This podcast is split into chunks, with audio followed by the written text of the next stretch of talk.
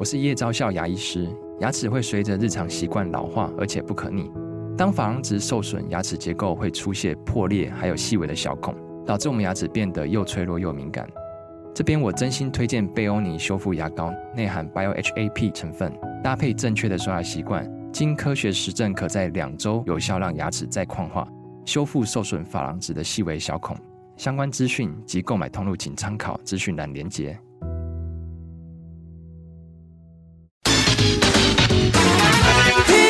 闻、资讯、音乐，Super 九九点一，大千电台，无所不在。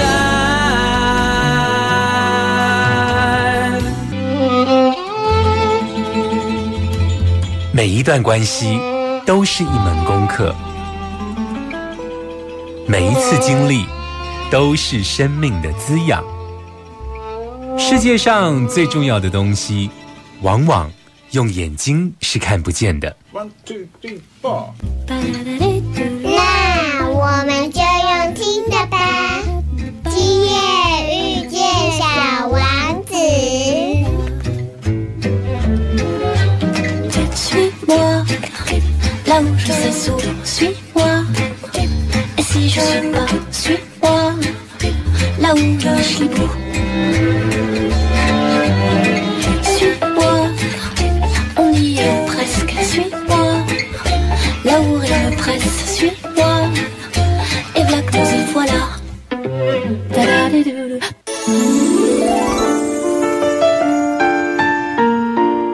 欢迎收听《今夜遇见小王子》，每周六晚上八点，周日晚上九点，阿光准时在 FM 九九点一与你相遇哦。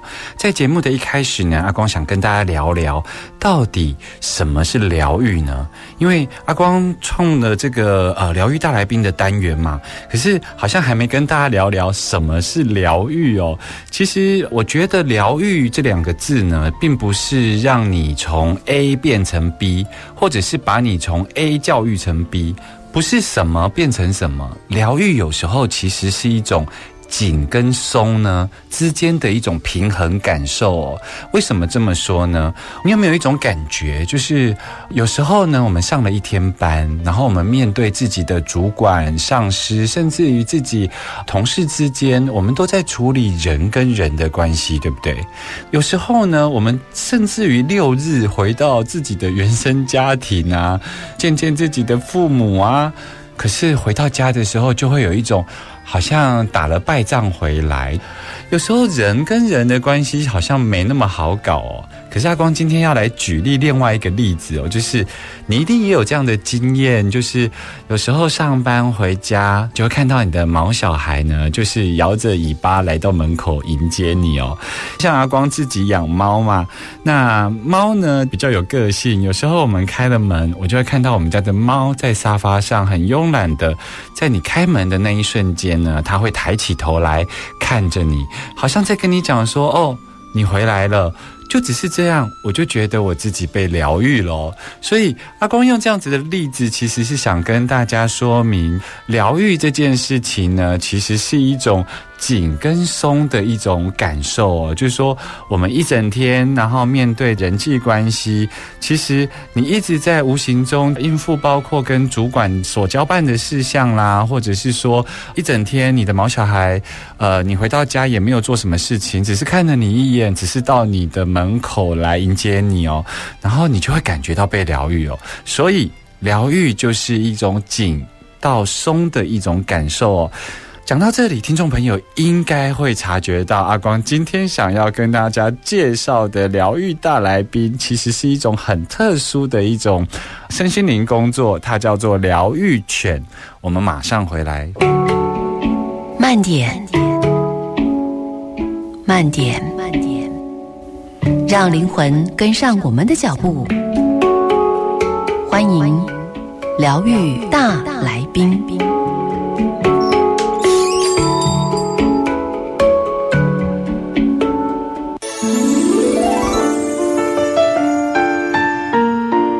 欢迎回来 FM 九九点一大千电台，今夜遇见小王子，我是阿光。在今天的疗愈大来宾单元呢，阿光要为大家介绍疗愈犬的这个疗愈师陈佩君。嗨，大家好，我是佩君。佩君是不是可以先跟听众朋友来说一说了哈？因为我们广播其实是没有画面的啦哈，嗯所以是不是可以跟大家聊一聊，就是说以疗愈犬来作为动物的辅助治疗的这个部分的工作，那个工作的形态跟样貌到底是什么呢？我猜大家应该会比较难想象对过程长什么样。是嗯，如果说要想象一个画面的话，它看起来就会像是有老师们带着狗狗嗯在跟服务对象玩耍。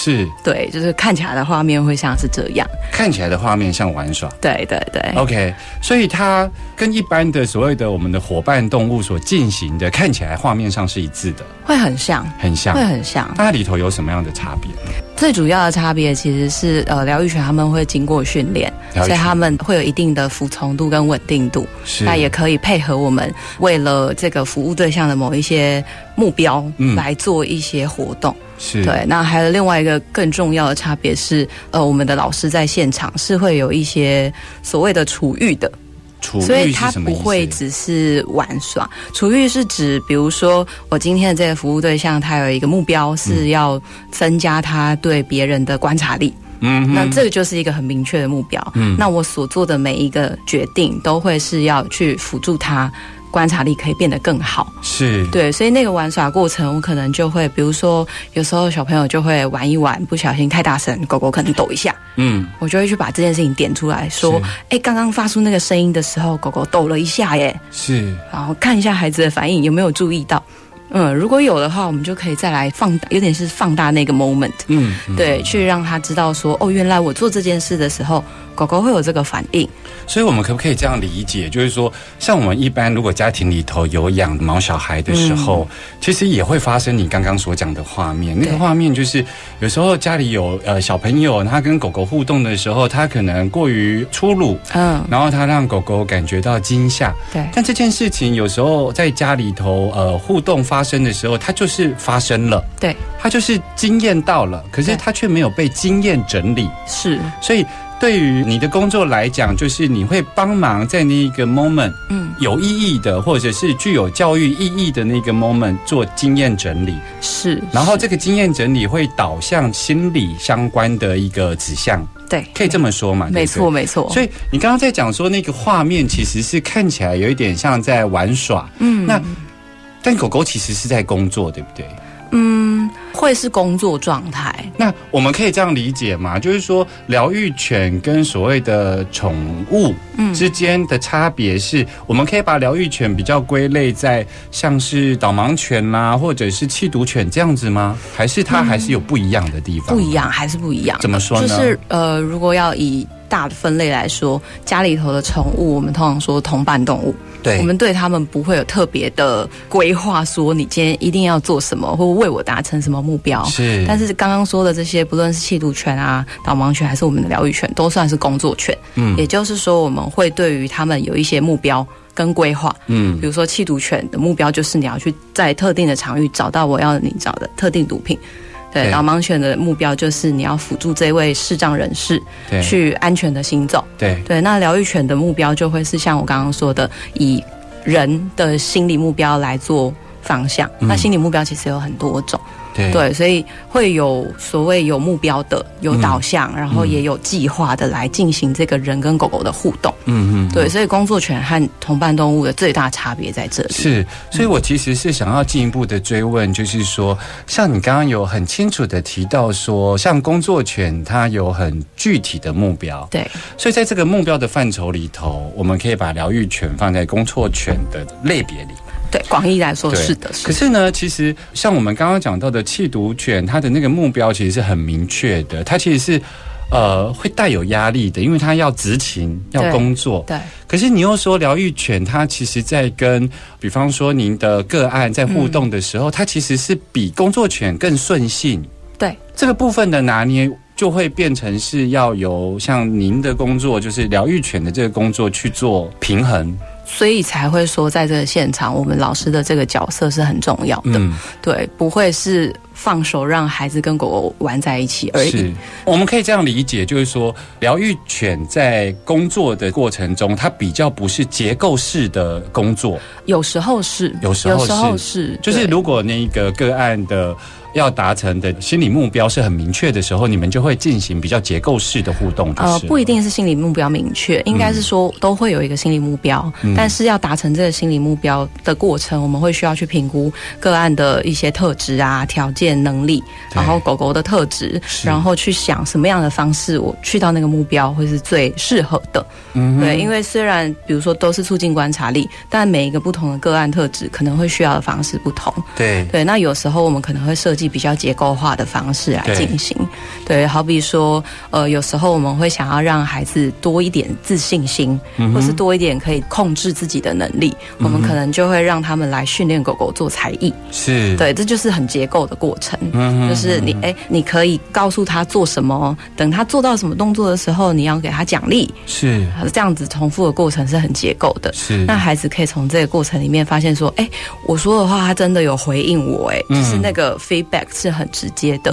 这样的一个过程就可以达到我刚刚说的那个目标。是。对，但不是总是那么结构。其实听众朋友如果听到这里，应该跟阿光一样有一个很特别的发问吧，或特别的感觉，因为其实大家知道吗？佩君在做的事情是全台湾第一个以这个动物作为辅助治疗的工作室，对不对？呃，以专精在心理目标是心理第一个目标，对对对，所以有一些其实是以呃身体目标吗？对对对，应该说动物辅助治疗这一件事情在台湾发展大概二十年。是，对，那最早开始的一些专业人员，他们比较多都是像是职能治疗师、物理治疗师、嗯或者是护理师等等。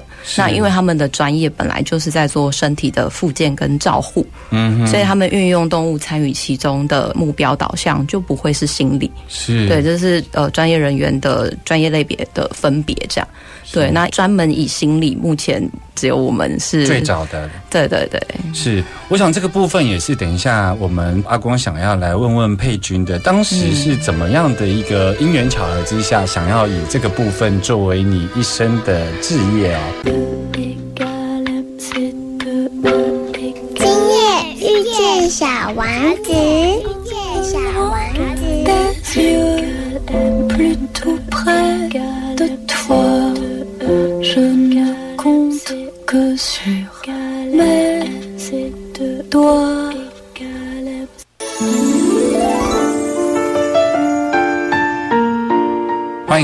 FM 九九点一大千电台，今夜遇见小王子，我是阿光哦。如果听众朋友喜欢阿光的节目呢，其实可以在所有的 p o c k e t 呢去搜寻“今夜遇见小王子”，不管在哪个平台，你都可以收听得到哦。不过呢，阿光也希望你能够呢，在搜寻到“今夜遇见小王子”的时候呢，可以订阅，然后分享。给你的好朋友哦。我们今天呢，疗愈带来宾其实是跟大家介绍到这个疗愈犬心理工作室的佩君哦。刚刚佩君跟我们聊到了很多你在工作时候的这种图像。那让听众朋友能够跟着你的说明，能够进到你的情境里头哦。不过阿光想要问的是说，其实你作为第一个以这个狗狗动物的治疗方式来进行心理导向的工作、哦，对。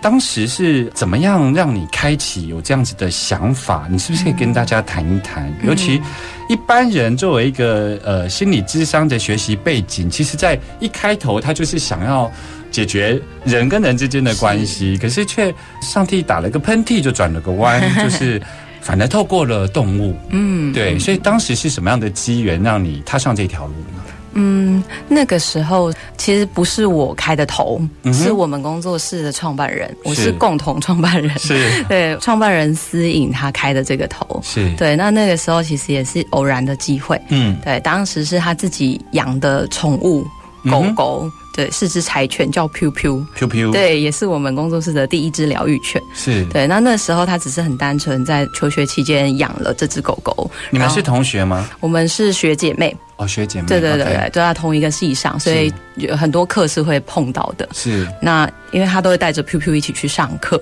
哦，真的、哦，，对，那个这个校园非常友善。嗯，是是是，非常友善。哪个对，学校？东华大学哦，是是是。在花莲。是。加上 Q Q 的个性本身也是非常文静的，嗯。所以带到班上去不会造成什么影响。QQ 是一个什么样的犬种？它是柴犬，柴犬，对，但是它的个性非常非常的文静，很安静，就是大部分认识它的人多年来都不会听过它叫。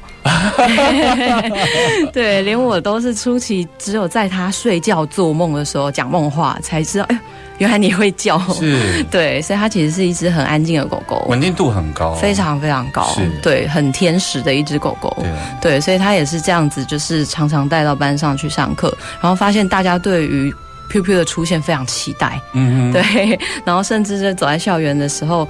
本来不会有互动的路人们，嗯会因为看到 Q Q，然后可能会搭话，是，哎、他好可爱哦，他叫什么名字？他几岁？对，或者是私隐也观察到，很多人看到狗狗表情就会开始变了，是开始露出微笑啊，或是比较软化的这些表情出现。是对，那甚至有那种同学某一次就跟他说：“哎，思颖，我其实是一个怕狗的人，嗯但他转头看到他正在抱着 Q Q 摸他，嗯对，他就想说奇怪，Q Q 到底有什么神奇的力量？对，好像可以去软化很多人跟人之间的互动。是，对，那这些特质其实也都是我们心理咨商里面很需要的。是我对我自己有发现，其实我自己如果跟毛小孩，或是跟真正的小孩。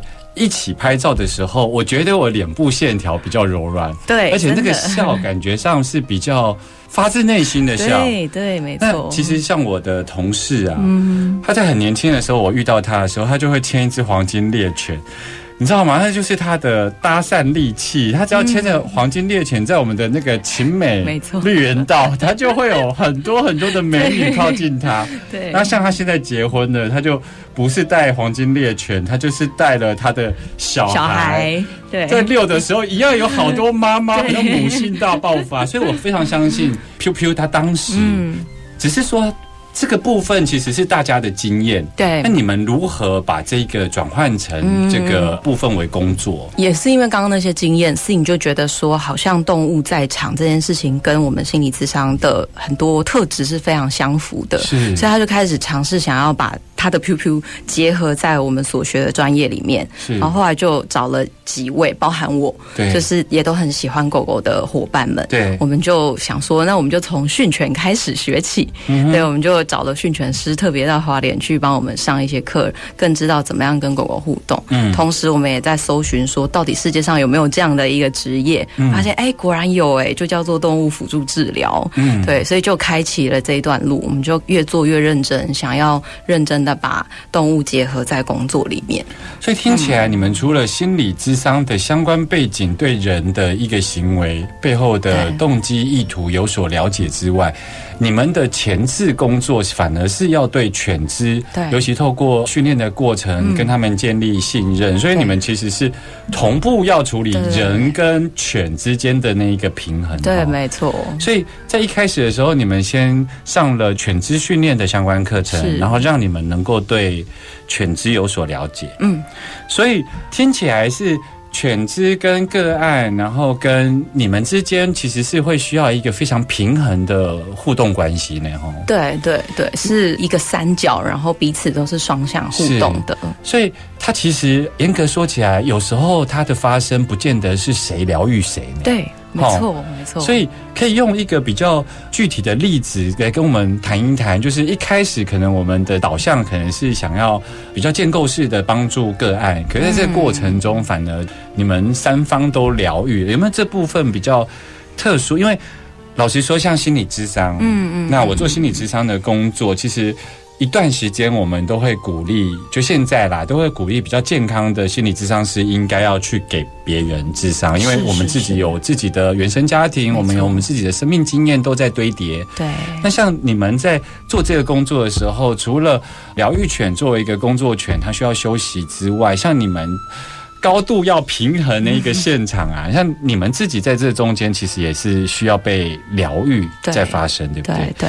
可不可以给我们听众朋友说一些你们在行进间、在工作时候发生的比较感人的故事呀、感人的故事，嗯，其实很多哎、会有一些很重要的 moment，我们会知道那就是一个我们彼此会心的时刻。嗯哼对，那通常都是我们的服务对象跟狗狗之间发生了一些互动，然后我们也感受到了的。嗯。我现在回想，会想起一个青少年的例子。嗯。对，因为他其实过去是他的家庭给他比较多的压力，对于学习成就的压力，但是很不巧的，他自己本身是学习困难的，嗯哼，对，然后加上有一些特殊儿童的诊断，这样，所以他其实在于学习成就上面是很容易受到他的这些症状影响，没有办法有高成就。嗯。对，但是他的家庭其实对他这个部分期待很高，嗯所以想当然他会有很多很多的挫败经验。对，所以他刚开始在跟 Piu Piu 一起上课工作的过程中时候，他也会给 Piu Piu 很多很多这样的挑战。嗯他会设计很多很难的关卡，然后要 Q Q 去破关。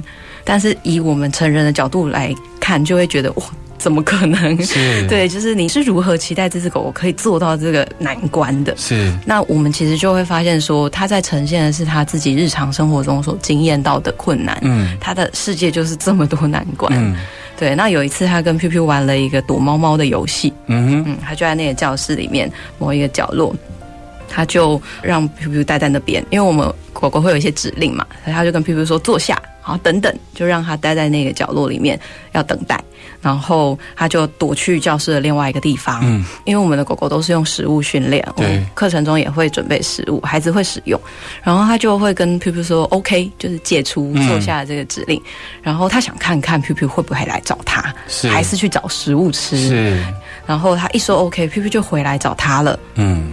然后他就觉得嗯不可能，他不是来找我的，应该是因为我身上有食物的味道，所以他才过来找我。嗯嗯他就否定了这个 P P 过来找他的这个状态，所以他又再试了一次，又叫 P P 回去。好，坐下等等，然后他又在教室的某一个角落弄了一些玩具当那个那个遮掩这样子，然后自己躲去另外一个地方，又再一次说 OK，P P 还是头也不回的就来找他，他还是有点不相信，是他又再试一次，好，P P 等等，然后玩具另外一个地方放了零食，最高级的零食，然后躲去另外一个地方，又再试了一次，哎。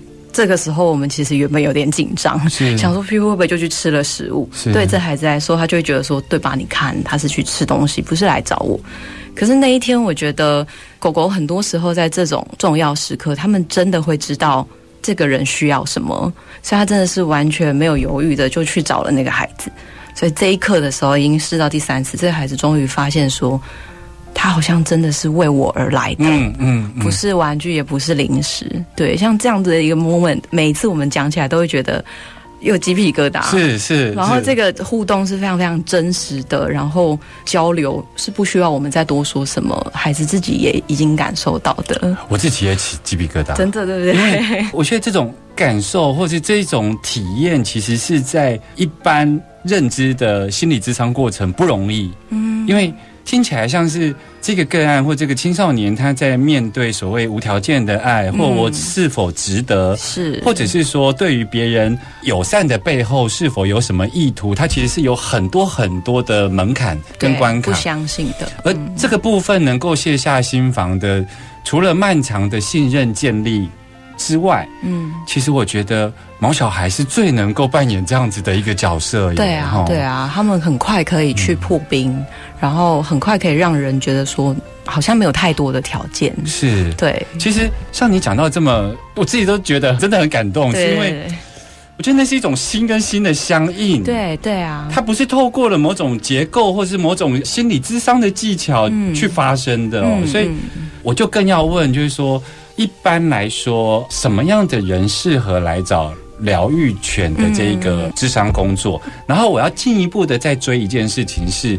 像你刚刚讲到青少年，所以我会觉得寻求这部分协助的那一个乔天使啊，嗯就是说他的可能是他的妈妈或者他的老师，啊他要必须要有 sense 到他知道这个孩子适合疗愈犬的互动。对，像这个乔天使这个角色，他们都是怎么发生的？我觉得来的？嗯，我觉得这部分反而是听众朋友应该要知道，因为他周遭如果有这种类型的孩子，他会知道疗愈犬适合他们。啊，是是是。其实广义一点来说，疗愈犬会适合各个年龄层，因为其实和动物的互动没有太高的门槛。嗯哼，对对对，唯一不适合的可能是像它真的会过敏。可能对毛发过敏这样子，对，或者是曾经有严重攻击动物的经验的，我们可能会比较多的考量，不是攻击还是攻击攻击动物。对，也有一些人是怕狗的，曾可能曾经有过不好的经验，是。不过那样子，如果他是有动机想要来改变这个关系的话，其实是可以的。对，所以我们也接触过一些怕狗的孩子，那因为我们的方式都会在旁边引导，然后给予适当的协助，所以很多怕狗的孩子可能一两堂课对。就可以不怕了。对，那适合的对象其实是广泛的。嗯，那刚才有说到的那个乔天使的部分，我们接触到的很多转介来的，不论是家长啊、老师或者是社工等等，一方面可能是他们真的本身就有涉略相关的讯息，嗯，对，知道什么是动物辅助治疗。那再来就会是可能家长知道说我孩子很喜欢动物，嗯，我想要用跟动物相关的这个诱因来去鼓励他进行疗愈，嗯，对，因为有一些孩子他可能是很抗拒进治疗所的，是，嗯嗯嗯，但是好像来这边是跟狗狗玩，嗯，这个门槛就低很多，是，好像是比较有趣的，比较不难的。没有威胁性的，是对对。其实我我知道佩君，你们的工作室除了像您作为一个疗愈师以外，其实你们也有所谓的讲师，对不对？对对对。其实我觉得这部分就是有关于疗愈犬资讯的推广，倒是非常非常的重要。因为我相信有很多人，至少在他寻求协助的时候，他知道这是个选项之一，然后是。所以下一段的节目，其实我想要跟你聊一聊，因为。大家在接触到一个心理智商或者是疗愈相关的资讯的时候，我们其实内心里头都会有一些判断，嗯，所以像我在介绍很多的身心灵工作的时候，我都会希望有一些依据，让他们先安心的接受资讯。那我们知道疗愈犬的工作其实。国内外有各自不同的，包括它的这个认证系统，嗯嗯，所以下一段的节目，我想要跟你聊一聊这个部分，也让听众朋友在选择的时候能够相对安心，知道说啊，这个其实是有它的历史渊源，然后有它的认证系统，有它的这个医疗的替代辅助功能在。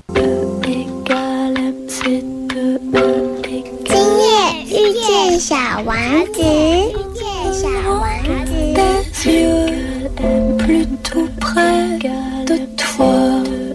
Je ne compte que sur mes doigts.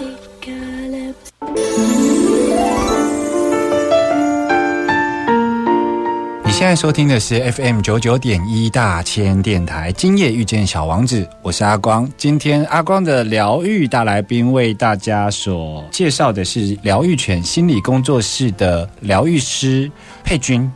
刚刚其实有聊到的是说，呃，疗愈犬它在进行工作的时候啊，有时候那个感动的时刻，其实是很佩君用了一个字眼叫做会心。对，其实我我真的觉得它好像是一个毛小孩的一种神秘力量，就是它很快的能够让我们想要协助的个案，它其实是可以。很快的放下心防，然后呈现那个比较贴近本质的自己哦。那我刚刚其实有提到一个重点，就是说，对于来到你面前的个案，我倒觉得都还不是一个我想要谈的，而是那个乔天使，什么样的人会想到把自己的孩子或自己的学生带来疗愈犬工作室来找上你们？那像今天。呃，邀请你来上阿光的节目，我也想要请你聊一聊，就是说，很多来听阿光节目的，他可能听有关于身心灵的相关产业、相关工作，他们也会想要知道这部分的一些比较有信赖感的资讯哦。像像这种动物辅助的这部分的工作啊，在国外其实是行之有年了，对不对？嗯嗯。那在国内又是以你们为首创的话，他们各自的进度还有他们的认证系统是什么样的情况？可不可以跟听众朋友来说明一下呢？嗯，好啊。其实动物辅助治疗它在国外发展，也就是大概六十年哦的历史。其实，在很多的专业上面不算长。嗯对对，那这个六十年，其实国外也是发展的非常非常快。嗯，最最最一开始，其实是一位心理治疗师，他很偶然的发现，他很社交退说的孩子。会主动去跟他的狗狗说话，嗯哼，对，然后才开始发现，哎，这个关系很不同，有点像是刚刚说思颖跟 Piu Piu 发现的那个状态。所以一开始就是狗狗了。一开始就是狗狗，哦对，而且而且是非常偶然的嗯这样子。对，那呃那位学者也是在一九六几年的时候开始想要把这件事情推广，是可最一开始其实是一直被取笑的。嗯对，这治疗师是没有能力吗？为什么你需要仰赖你的狗狗？嗯会有这样子的声音出来。嗯对，但是过了几年之后，这件事情越来越多人发现，它不是当初所想的那样，嗯。它真的有它其中的疗愈性，嗯。可以去促进这个过程的发展。嗯。对，所以才开始越来越蓬勃。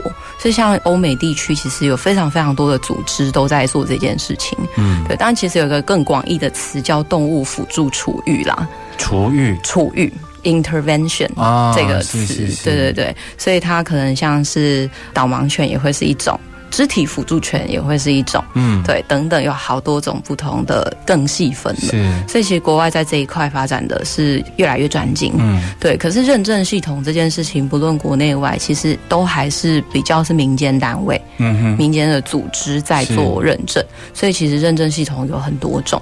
对，不论在国外还是国内，都还没有所谓是那种国家认证的嗯系统出现。它的认证是认证狗狗、认证人智商师都都有，通常都会是国外就会叫一个 team，嗯，就是一个人带着一只狗狗。是对，然后或者是你还会同时搭配另外一个专业人员来进行、嗯对这样的一个 team。那不论是狗还是人，都会需要经过认证。是，其实我会想要从认证还有国外的这个历史来看，其实我们如果把它抽象化或者是形而上的来看这件事的时候啊，其实就像你讲的，就第一个疗愈师啊，他其实得到了很多的嘲笑，但这个背后的那个形而上学的讨论，其实是我们对于生命的看法，其实是有它的进程的，就是说。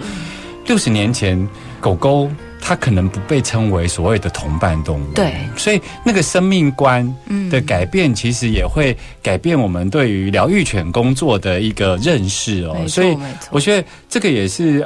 我相信，就是在人权的追寻上面，欧、美其实是比我们早先很多，所以接续而来的动物权等等的，一路一路走来，所以所有的这个权利，它都是一个互相堆叠的。没错。比方说，同志权利，它其实最早先在台湾谈的是女权、嗯。妇女权，其实没有细到单独的同志权。嗯，所以也可以看得出，像疗愈犬工作的这个认证系统，在不同的国情上，也是先从人权，然后再来才开始有生命平等观的动物权啊。那台湾的人权，台湾解严才二十几年呢，嗯所以我觉得台湾能够走到这一步，然后包括你们能够出来倡议，是非常非常，我觉得非常。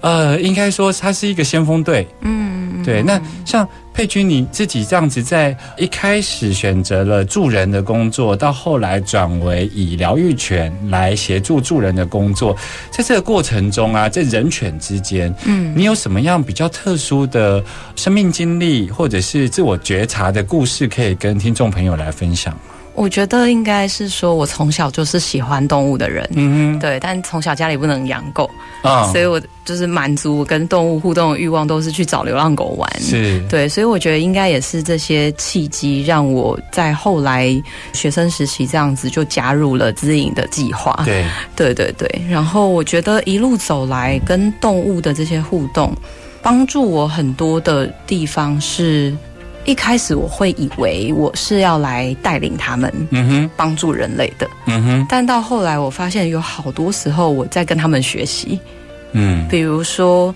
动物，他们真的可以非常不平短的嗯。看着人，不会因为你长得好看不好看，有没有钱，嗯，你的身材如何，你的成就如何而区分我对你的意思。嗯，对，然后我觉得这件事情好像在至少我自己成长的过程中，我好像没有办法那么快放下嗯。这些所谓我的刻板印象。嗯。对，即便我的训练里面一直在提醒我要放下刻板印象，嗯。放下有色眼光，但我觉得动物他们做的好好。哦，嗯。对，很长，我觉得我是被他们提醒的，嗯。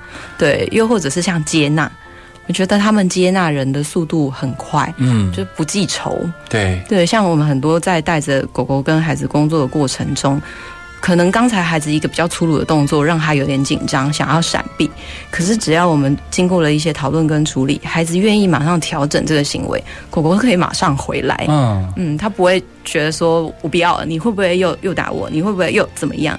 他们很快就可以再接受听。起来那个疗愈的发生都是我们处在当下，所以难怪你会用慧心来表示那个疗愈的发生哦。因为包括狗狗的不记仇这件事情，其实有时候我们很难以一般的智商工作，我们还是会有我们的那个训练过程，我们对人的看法。是啊，包括一个人来到我们面前，他所显现给我们的那个样态，我们即便在专业的心理智商的训练工作，我们还是会着相。嗯嗯，对，所以我觉得你这方面的心得跟学习都是很接近禅宗的学习方式呢。哈，那像你的父母亲后来知道你做这样的工作，他们支持吗？支持，非常支持哈对，应该是说他们的学历可能让他们没有办法真的很了解到底在做些什么，嗯或是怎么运作。可是是他们就觉得听起来是一件很好的事情，是在帮助人的，是所以他们也是支持。甚至到后来，他们也慢慢改变他们对于狗狗的看法。嗯，对，因为以前就是都不能养狗狗的。是。对，其实，呃，疗愈犬的一个资讯呢，其实还有很多的故事，我们可以在佩君你们的工作室，就是这个疗愈犬心理工作室上面都有很多的相关，包括训练啊、场地租借啦，或者是说个案咨询的一个资讯在上面哦。所以，听众朋友如果想要知道更多有关于疗愈犬心理工作室的资讯呢，其实可以在脸书上面呢打。与狗相遇，那个对遇呢，其实是疗愈的愈哦。没错。与狗相遇，你搜寻这一个与狗相遇，就可以知道更多关于疗愈犬的资讯哦。今天非常谢谢佩君来到阿光的节目哦。谢谢。那阿光每次呢，在这个节目的最后都会用小王子的金句跟大家分享，对不对？但是因为今天真的是太特别了，今天的主角是疗愈犬，所以阿光要跟大家分享的今天的金句是：狐狸说，如果你驯养了我，我们就会彼此需要。对我来说，你就是我世界里的独一无二。我们下周见喽，拜拜。